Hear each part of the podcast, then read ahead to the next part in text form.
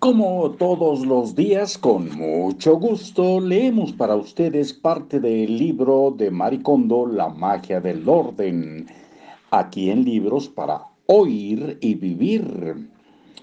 Como camisas, pantalones, calcetines, etc.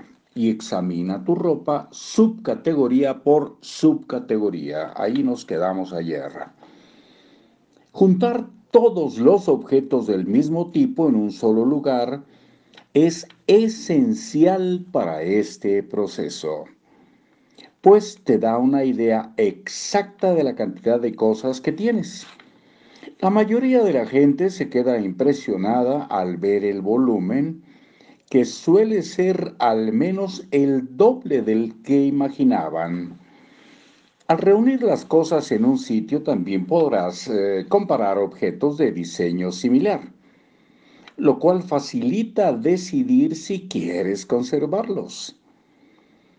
Tengo otra buena razón para sacar de los cajones, cómodas y armarios todos los objetos del mismo tipo y extenderlos en el suelo. Las cosas ocultas a la vista están como dormidas. Esto dificulta mucho decidir si inspiran alegría o no. Al exponerlas a la luz del día y reavivarlas, por eh, decirlo así, te resultará sorprendentemente fácil decidir si tocan tu corazón. Ocuparte de una sola categoría en un solo momento acelera el proceso de organización. Así que asegúrate de reunir hasta el último objeto de la categoría con la que estás trabajando. No dejes que ninguna se te escape. Y nos vamos a un subtítulo que es Empieza y luego le pone abajo como agregado bien. Entonces sería empieza bien. Te levantas con todo el ánimo para organizar, pero antes de que te des cuenta el sol ya se ha ido y tú apenas has avanzado. Sobresaltado ves la hora y empiezas a hundirte en el remordimiento y la desesperación. Y ¿Qué es lo que traes en las manos? Es muy probable que sea uno de tus tebeos favoritos, un álbum u otro objeto que te trae buenos recuerdos.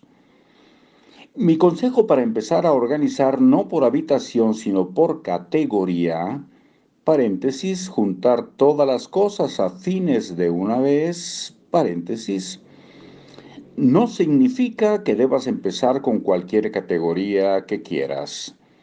El grado de dificultad que implica seleccionar qué conservar y qué desechar varía enormemente según la categoría. Por lo regular, mucha gente se queda atascada a la mitad del proceso porque empieza con las cosas sobre las que les cuesta más trabajo decidir. No conviene que los principiantes comiencen con cosas que traen recuerdos, como las fotos. Las cosas de esta categoría no solo suelen existir en mayor volumen que cualquier otra, sino que nos presentan muchas más dificultades para decidir si las conservamos o no. Además del valor físico de las cosas, tres factores añaden valor a las pertenencias. Función, información y apego emocional. Cuando se añade el elemento de rareza, se multiplica la dificultad para elegir qué eliminar. A la gente que le cuesta trabajo deshacerse de cosas que aún podrían usar valor funcional, que contienen información útil, valor informativo o con lazos sentimentales, valor emocional. Cuando estas cosas son difíciles de conseguir o restituir rareza, se vuelven aún más difíciles de desechar. Hasta aquí por hoy. Hasta luego.